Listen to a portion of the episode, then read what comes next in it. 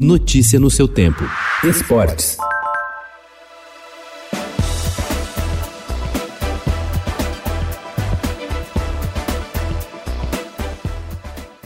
O título da Copa Libertadores deixará Palmeiras ou Santos em um novo patamar no futebol sul-americano. O time alviverde tentará o seu segundo troféu do torneio mais importante do continente. Se vencer a decisão de sábado, pode se colocar como um dos clubes mais organizados do país. O rival alvinegro quer se isolar como brasileiro com mais títulos: quatro, dois deles com Pelé e um sob o comando de Neymar.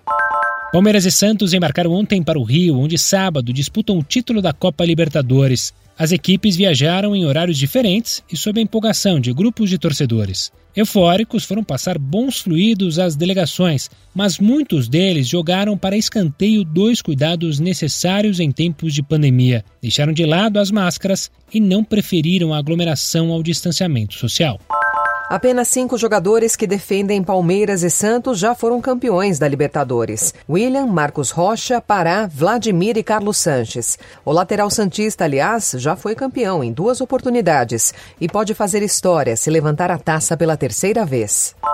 O Corinthians tem 16 desfalques para enfrentar o Bahia hoje, às 7 da noite, na Arena Fonte Nova, em jogo adiado da trigésima rodada do Brasileirão. 10 por Covid, quatro por lesão e dois suspensos. A extensa lista de problemas pode abrir espaço para Gabriel Pereira, de 19 anos, no time titular. Também será oportunidade para Jonathan Cafu, contratado em novembro, voltar a ser relacionado. Há nove jogos que o atacante não fica nem na reserva.